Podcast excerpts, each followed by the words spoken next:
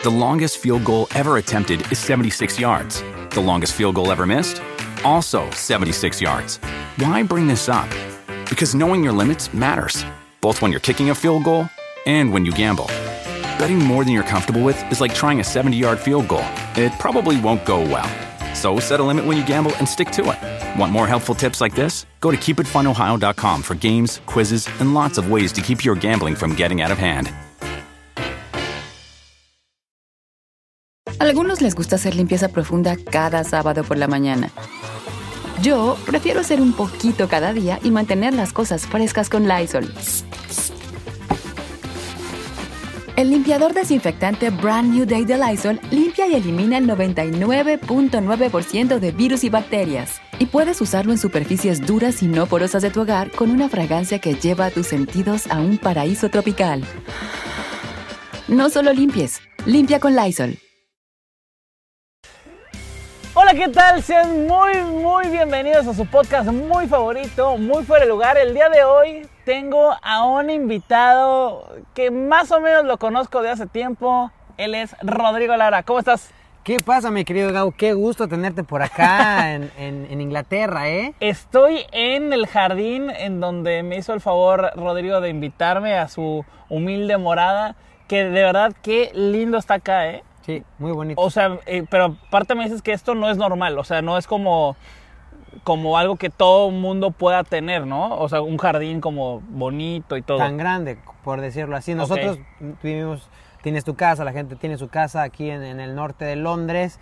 Eh, vivimos en un departamento de dos habitaciones, un baño, bonito, pero tenemos un jardín muy grande, entonces eso no es muy, muy común. Es, es como, como una de esas suertes que tuviste estando acá, encontrar esto. Aparte, ya tienes un, niño acá, pero bueno, ahorita vamos a platicar de eso. El día de hoy lo que quiero platicar, porque a ver, van a ser dos podcasts. Uno más como del trabajo que estás haciendo acá y otro más de, de, de, pues el sueño, no sueño que tuviste o tuvimos incluso y que de alguna manera no se logró, pero terminó siendo otra cosa, ¿no? En este caso será más como de eso, ¿no? Más, más personal, más de Rodrigo como persona. Tú eh, jugabas fútbol en básicas de Pumas, ¿cierto? Así es, estuve nueve años en las fuerzas básicas de los Pumas, llegué a los 10 años a la cantera, a la cantera de Pumas, donde la verdad viví los mejores años de mi vida. Fue una formación futbolística, mental. ¿De qué jugabas? Jugaba de defensa central. Ok.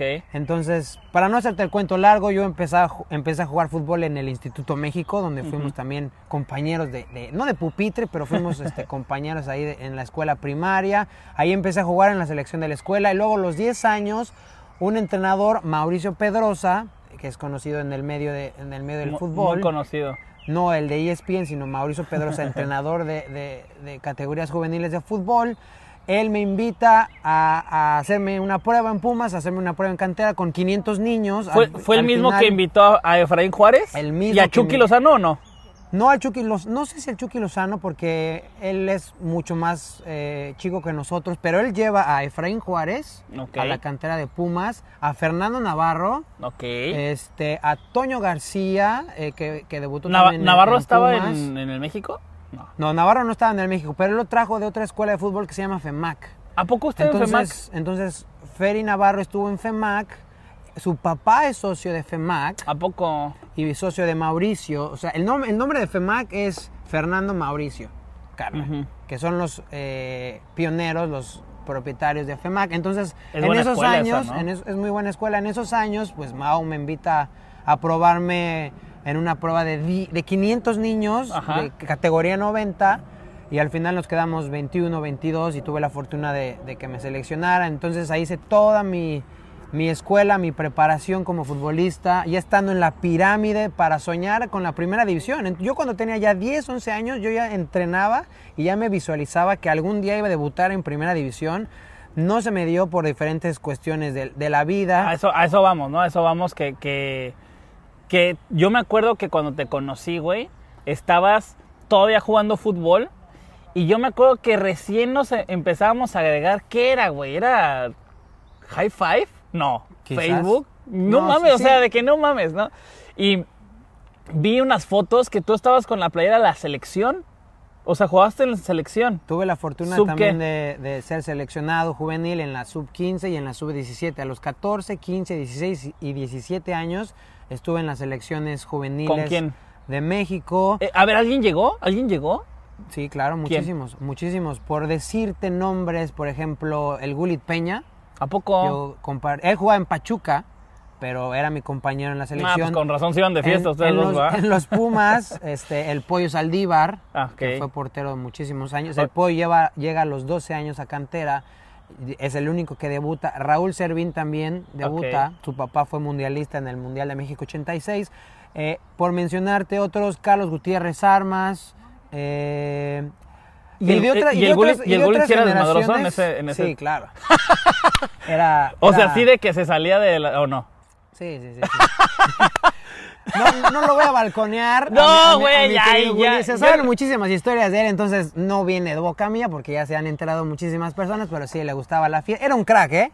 El Sí, sí. Peña a los 15, ¿Era 16 top años tres? Era, era muy bueno. Ajá. Era Pues, muy yo bueno. creo que Yo creo que hay dos cosas del Gullit que nadie, nadie discute, ¿no? Que era muy bueno y que le gustaba la fiesta, Y lo ¿no? menciono a él, al Willy Peña, porque él juega el Mundial de, Sudá- de Brasil 2014. Ajá, fue, fue. El Sí. único de mi categoría que juega ese mundial y también el y de un- muchos otros equipos como por ejemplo el Cone Virizuela y de otras generaciones a lo mejor más arriba, un poco más abajo que yo, este Diego de Buen que juega en el Puebla, George Corral, Que te topabas este, ahí lo- Hugo Hugo González. Pero eso- esos que me estás mencionando son de los que te topabas en tu categoría. Esos son de categorías 90. Ok, ok, ok. Pero como cuando juegas en tercera división o segunda división, ya empiezas a jugar con chicos Claro. más grandes o más chicos, donde ya la Claro. edad ya no, no importa.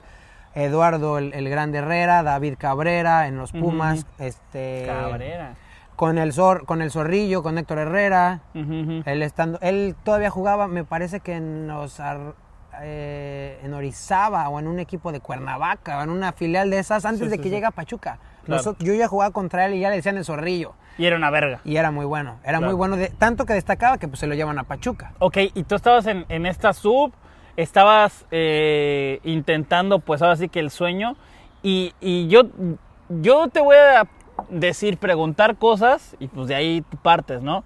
Después me acuerdo, güey, que, o sea, tú eras un tipo que jugabas bien y siempre has tenido como una mentalidad como, pues, ganadora, como de, de estar siempre ahí, pues eras capitán, güey, y luego también te ponían de capitán ahí en la sub, y, y de pronto empiezas a subir de categoría y ya estabas como en la segunda entrenando con la primera de Pumas, ¿cierto? Así es, así es, así es. Llega un, llega un momento en que llegas a, a segunda división y te empiezas a mezclar con los, con los chavos que están entrenando en el primer equipo. Algunos bajan, algunos no, no tienen la oportunidad de tener minutos en primera división, ni siquiera estar en la banca. Entonces estos chicos bajan a, la- a los partidos de segunda división. Entonces cuando yo tenía mi partido de segunda división, a veces no jugaba. Claro. Entonces ahí se empieza a complicar un poco la cosa. Me mandan a entrenar muchas veces a primera división con el Tuca Ferretti. Ok. Entonces, déjame platicarte sí, sí. esto. Esto es una de las cosas que me gusta contar siempre. Me mandaban a entrenar con el primer equipo y el Tuca Fer- y yo era un defensa central que me gustaba siempre ordenar, gritar, ponerle muchos huevos, mucha determinación. Y al Tuca le encantan los jóvenes, ¿no? Y al Tuca Ferretti me decía, puta mierda, aquí el único que grita soy yo. Tú eres un novato, tú eres un bebé, tú eres un niño, tú aquí no gritas, aquí el único que grita soy yo. Dije, ah, puta madre.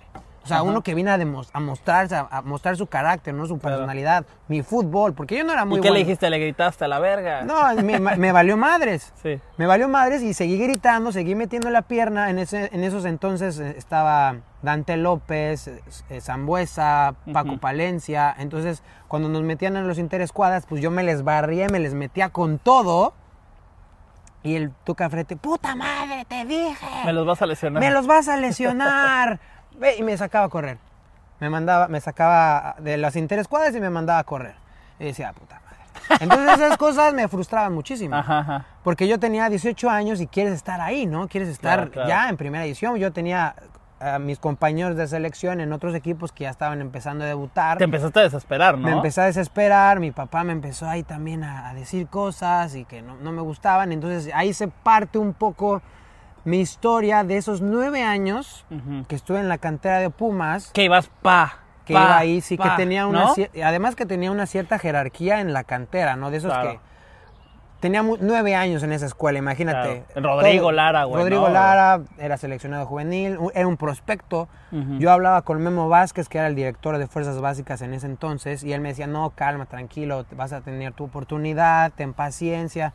Y mi papá me decía, no, puta, es que ya, ya, ya tienes que estar. O sea, yo tenía 18 años, yo estaba muy inmaduro. Claro, claro. Yo ahora me transporto y veo eso y digo, estaba muy inmaduro.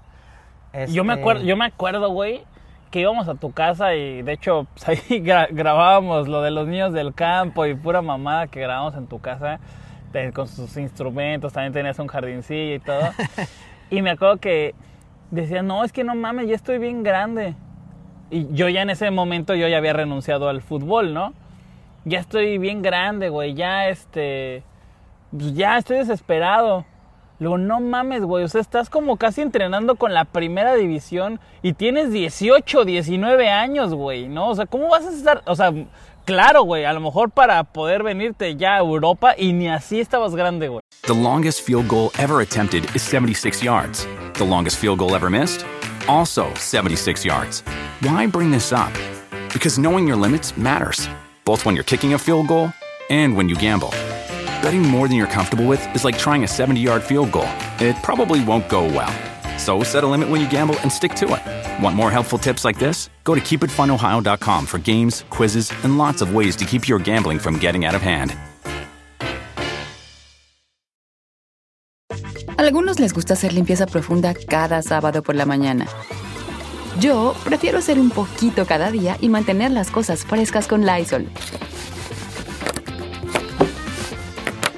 Las toallitas desinfectantes de Lysol hacen súper conveniente limpiar superficies como controles remotos, tabletas, celulares y más, eliminando el 99.9% de virus y bacterias.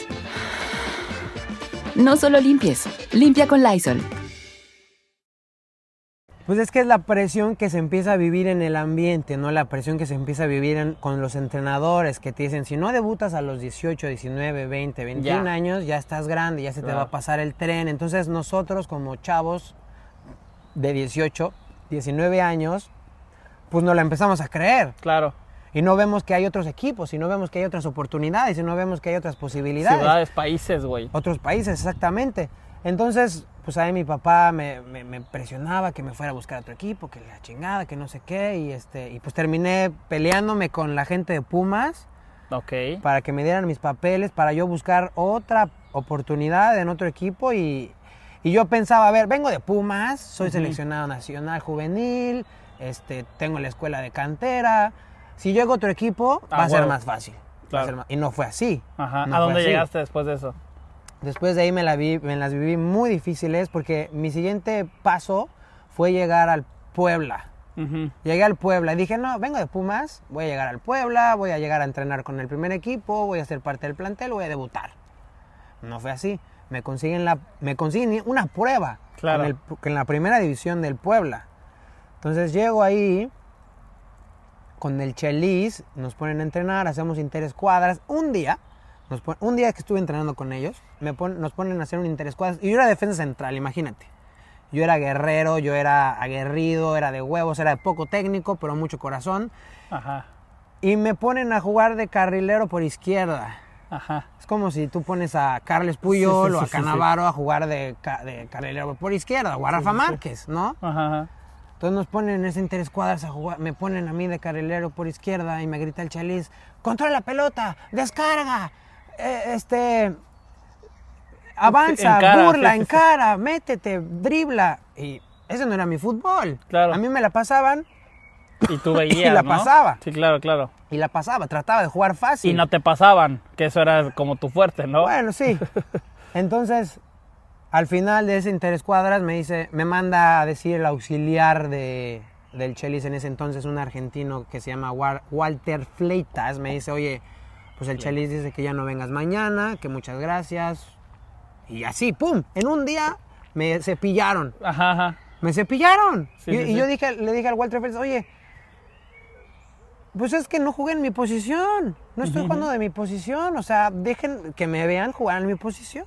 Esta no, es mi- no, no, no, ya la decisión ya la tomamos, ya hasta aquí, ya si yo voy con el Chile me va a meter una cagada, ya, muchas gracias. Y así, entonces imagínate, después de nueve años, en un día me, me, me cepillan. Claro, en claro, un equipo claro. como el Puebla, güey. Sí, que tú venías de Pumas, entonces te, te, te, te fuiste como yendo a la chingada de la cabeza, ¿no? Supongo. Así, entonces, puta, fue un desmadre. Ajá. Fue un desmadre, me quedo sin equipo, me quedo sin equipo, yo nada más eh, corría y entrenaba en el parque de mi casa para Claro. mantener más o menos en forma, entonces no tenía equipo. Entonces una vez voy a ir a Puato, Ajá. porque ahí tengo un tío, vamos a ver a mi tío, y paso por el estadio, Sergio León Chávez, el estadio de la Trinca de- del Irapuato, y dijo, "Mm", estaban en la Liga de Ascenso en ese entonces, digo, "Mm, a lo mejor aquí puedo venir y tocar la puerta, y, y así, Claro. fui a la, a la puerta del estadio, hablé con el policía, me metí a ver, ¿Neta? sí, me metí a ver quién era el entrenador de la segunda y de la primera A, era Batocleti, y de la segunda era otra persona. No mames, güey. Y le dije, quiero venir a hablar con Batocleti. Pues yo jugué aquí, jugué- al policía del estadio, ¿eh? Y el, y el poli era el, el auxiliar técnico. No, el- no, sí, muy chistoso. Entonces me dijeron, no, el poli me dijo, mira, están allá en, en enfrente, en el hotel. En- está el estadio y hay un hotel donde se concentra el equipo. Entonces ahí voy, me voy, a, me meto al hotel. El poli buena onda me dijo, ahí está el equipo, ahí está el entrenador. Qué chingón. Entonces voy y me Y voy. qué metiche. Y me siento me- y busco a Batoclete y le digo, mire, profe, eh, yo he jugado aquí en Pumas, que no sé qué, me gustaría probarme. Me dice, ah, sí, muy, muy, ve, ve al estadio enfrente, a hablar con Sergio Almaguer, es el director deportivo del, del equipo, del Irapuato. Y dije, oh, Sergio Almaguer, no mames. O sea, ese güey Sí, jugó sí. en, en Turquía, en el Necaxa. Ajá, ajá. Entonces dije, ok, va. The longest field goal ever attempted is 76 yards. The longest field goal ever missed? Also 76 yards. Why bring this up? Because knowing your limits matters, both when you're kicking a field goal and when you gamble. Betting more than you're comfortable with is like trying a 70 yard field goal, it probably won't go well. So set a limit when you gamble and stick to it. Want more helpful tips like this? Go to keepitfunohio.com for games, quizzes, and lots of ways to keep your gambling from getting out of hand. Algunos les gusta hacer limpieza profunda cada sábado por la mañana. Yo prefiero hacer un poquito cada día y mantener las cosas frescas con Lysol. Las toallas desinfectantes Brand New Day de Lysol hacen súper conveniente limpiar superficies como controles remotos, tabletas, celulares y más, eliminando el 99.9% de virus y bacterias, con una fragancia que lleva tus sentidos a un paraíso tropical. No solo limpies, limpia con Lysol. Entonces voy le digo al poli, vengo a hablar con Sergio Almaguer. ¿Cómo se te llama? Rodrigo Lara. Ah, ok. Me, ab- me abrieron las puertas así. Yo creo que Sergio Almaguer pensaba que... estaba- Rodrigo Rodri- Lara. Raúl Rodrigo Lara, el de la América del Sí, sí, 98, sí. ¿no? Entonces llego, me siento a su oficina, me saluda Sergio Almaguer, muy bien. Y este... Y le digo, hola Sergio, mira, he jugado aquí, he jugado acá, me gustaría probarme aquí con el equipo. Y me dice, ok, muy bien. Ven el lunes a probarte con la segunda. Entonces empiezo a entrenar. Esto es en marzo del 2010. A la O madre. sea, pasó- Sí, sí, sí. dejé de jugar como seis meses y medio, seis meses, un poquito más. Entonces, llego a, ya en- entreno con la segunda, llega, llega marzo, abril, ya me invitan a entrenar con la primera. A. Sí, te pusieron en tu posición, Me jugaste posición, como sabías, ¿no? sí, sí. Entonces me invitan a entrenar con la primera A antes de que termine el torneo. El-. Los Cholos de Tijuana son campeones. Madre. ajá. en esa temporada. Hace en poco. El, en el 2010, esto es del 2010, eso es en el año del Mundial de Sudáfrica. Claro. Entonces llega el verano y me dice Sergio Almaguer, mira, regresa, vienes a hacer pretemporada, te vamos a registrar, te vamos a, este, estás dentro de los planes del equipo. Yo dije, poca madre, chingón. Entonces en ese verano el Irapuato, en la Liga de Ascenso, contrata a Adrián Martínez, que había tenido 20 años en la primera división de Santos, al Parejita López, que ya estuvo en este podcast. ¿Jugaste con parejita? El Parejita López llega a ese equipo, es, mi, No es, es buen amigo el pareja. Reinaldo Navia, goleador histórico de Chile y de la América y de los Tecos. y Ajá. Pinche trabuco, güey. Reinaldo Navia llega a ese, ese plantel. ¿Era primera, Toby? O sea, Era la sí, primera sí, sí. en la Liga de Ascenso. Sí. Y termina el Mundial de Sudáfrica y Cuauhtémoc Blanco se queda sin equipo después de que de- ya no juega con Chicago Fire. Ujú. Entonces había muchos rumores de dónde iba a jugar, Ajá. donde iba a jugar Cuauhtémoc Blanco. Termina el Mundial de Sudáfrica y la trinca Freseda del Irapuato anuncia el fichaje de Cuauhtémoc Blanco. Te cagaste. En la Liga de Ascenso. Y dije, no mames, no mames. Era un pinche equipazo esa madre, Eh, güey. eh, sí, pues era un equipazo que lo armaron para ascender, ¿no? Falta el Lorito Jiménez y ya. No, y había otros jugadores, como Ajá. Ariel González, este Margarito. Eh, no me mames, pura talachota, güey. Entonces arman ese equipo, entonces llega Cuauhtémoc Blanco, tengo la oportunidad de hacer pretemporada con él. ¿Y qué tal, güey? ¿Qué tal, qué tal, qué tal, este, No, pues hay estar ahí? muchísimas historias. Con Cuau, muy, muy padre, muy bonita. Un día vamos a hacer unos partidos amistosos en, en San Diego Ajá. y el Cuau pagó la cena de todos en efectivo, güey. No mames. Saca el efectivo y una cuenta y una mesa de menos 30 personas en la mesa y el güey, órale, ching, órale chingones, atásquense, pidan lo que quieran. te, te juro que así tal cual lo dijo el. Cuau. Bueno, muy buen, muy buena onda, Ah, tipazo. pues, a- pues a- ahorita yo creo que también puede Pero pagar déjame- varias cenas. Te voy a contar el- los momentos trágicos de mi vida como futbolista que llegan en, esos, en esas semanas. ok, a ver. Jornada 1 de la Liga de Ascenso, Irapuato, jugábamos contra los Dorados de Sinaloa en el Sergio León Chávez. Jornada 1. Partidazo. Jornada 1. Mi familia, mis papás, mi mamá, mis tíos estaban en la tribuna. Una hora antes del partido, el eh, Escatularo, el entrenador, da la alineación. Adrián Martínez, Rodrigo Lara, de marcador por derecha. El pareja, Cuauhtémoc Blanco. Una hora antes del partido. Iba a ser titular. Iba a ser titular. Iba Ya- a ya- debutar. eh, jugabas en, en la semana de, con el equipo Sí, titular. ya, ya estaba encarrilado para ser titular ese partido. Y llega uno de los directivos del equipo con todos los registros, con los carnés de cada jugador, y diciendo, traigo todos los registros, pero no traigo uno. No traigo el de Rodrigo, porque en la federación le saltó, en la Federación Mexicana de Fútbol le saltó diciendo que yo todavía pertenecía a los Pumas. No mames. Año y medio parecía mi nombre que yo todavía seguía siendo jugador de Pumas. Entonces en la federación no les pudieron dar mi, Tu carnet. mi carnet y puta madre. Tú cagado en el vestidor. Yo, yo sí, yo ya tenía las espinilleras y mis zapatos amarrados listos para salir a jugar. No mames. Y ya me tengo que volver a cambiar, güey. Verga. O y no, cambiar e ir a México. Sí, eso fue semanas después. Ir, subirme a la tribuna ver el partido. Y yo, puta madre. Y todo esto por el pinche famoso pacto de caballeros. Ah, o sea, era el por eso. Sí, el directivo de, de Irapuato me dijo, el pacto de caballeros no apareció ahí, saltó diciendo que no podías jugar en otro equipo. Seguía siendo jugador de Pumas. Verga. No, yo después de que había hecho pretemporada con el equipo, me había ganado y obviamente tú no, no tenías ni por aquí que estaba ese, ese registro ahí todavía. O sea, no, porque en Pumas me habían dado una carta. Pero era una carta que era como un récord donde yo decía que, que hablaba que yo había jugado en Pumas, había hecho torneos internacionales y que había estado tantos años. Era como un currículum. Y dije, puta madre, no mames.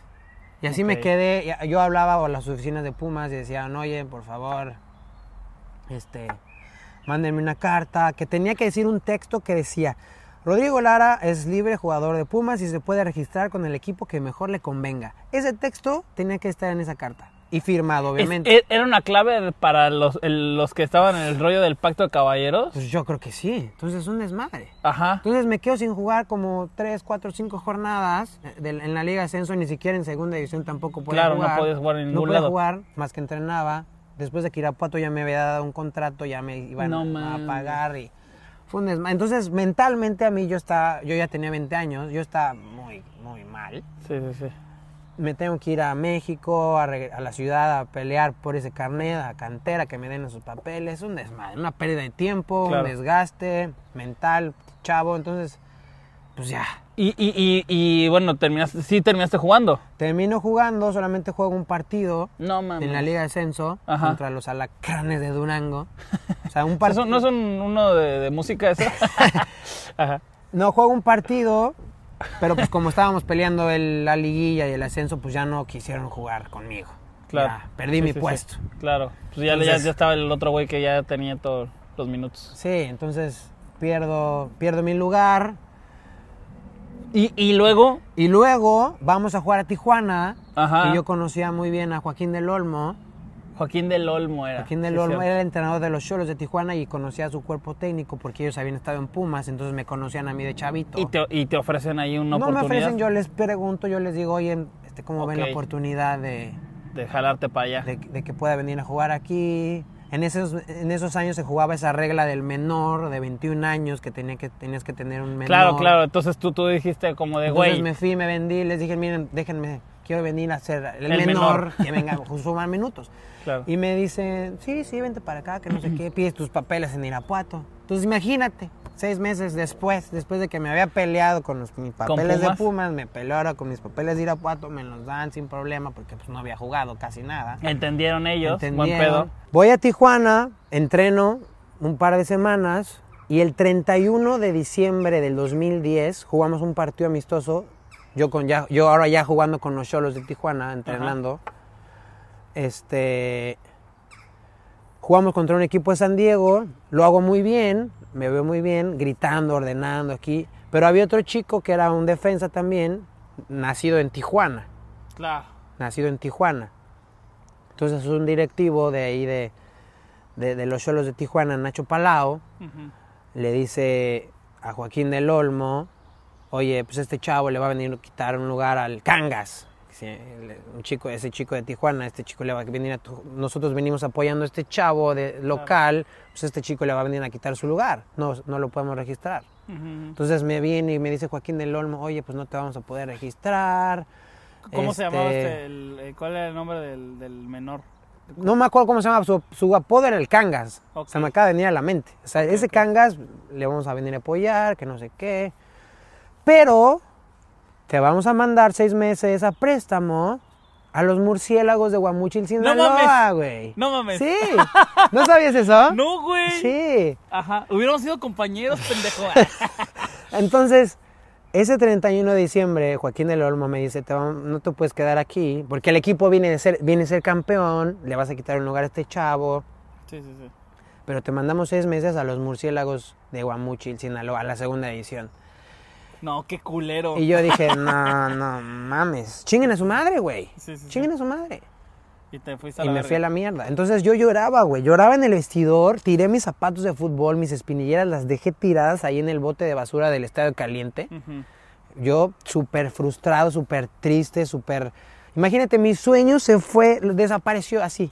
Claro. De mi sueño de que había yo empezado mi carrera en Pumas a los 10 años, fui seleccionado sub 15, sub 17, fui a jugar a Japón, a Hong Kong, Argentina, España, Estados Unidos, con Pumas, con la selección. Y de repente que me digan, no, güey, pues te vamos a mandar a los, a los murciélagos de Guamuchil, Sinaloa, dije, no, no, No, mames. está jodido, güey. Sí está jodido. Y ahí decidiste irte a la verga. Y ahí decidí ya no jugar. Pero entonces, Este, o sea, te- Ahí- te, ahí. te dice, te dice esto, ¿qué año fue nada más? 2010, tengo 20 años, estoy a punto de cumplir 21. Ajá, ok, y, y te mandan a la chingada y decides dejar el fútbol, Sí, dejar por el lo fútbol. menos en México. Sí, por lo menos en México. ¿Y a dónde te vas? Entonces ahí yo estaba muy triste, estaba deprimido, no sabía qué hacer con mi vida. Imagínate, ven- tenía 20 años y mi sueño de ser jugador Ujú. ya Qué había bueno, desaparecido. Qué bueno, ¿estás de acuerdo que también estabas morro? Sí, Claro, lo- volvemos a lo mismo, para estar jugando en, en Holanda, y pues sí, ya estás grande, güey, pero güey, es México, cabrón, ¿no? Hay muchas posibilidades, pero en tu mente, en ese momento, ya lo habías visto esfumado, ¿no? sí, ya no quería jugar fútbol, estaba asqueado de la política, de la basura, de, De que aunque fueras bueno, del- no de eso estar. del pacto de caballeros y de que tienes que conocer gente y que la chingada y no, me, me muchísimo. Entonces yo estaba muy triste, estaba muy deprimido. Mi mamá vivía en San Miguel de Allende, mi papá en la Ciudad de México y no sabía qué hacer. The longest field goal ever attempted is 76 yards. The longest field goal ever missed? Also 76 yards. Why bring this up? Because knowing your limits matters, both when you're kicking a field goal and when you gamble. Betting more than you're comfortable with is like trying a 70 yard field goal, it probably won't go well. So set a limit when you gamble and stick to it. Want more helpful tips like this? Go to keepitfunohio.com for games, quizzes, and lots of ways to keep your gambling from getting out of hand. Algunos les gusta hacer limpieza profunda cada sábado por la mañana. Yo prefiero hacer un poquito cada día y mantener las cosas frescas con Lysol. El limpiador de inodoros de Lysol ofrece una limpieza 2 en 1 al desinfectar el inodoro y el cepillo y eliminar el 99.9% de virus y bacterias. No solo limpies, limpia con Lysol.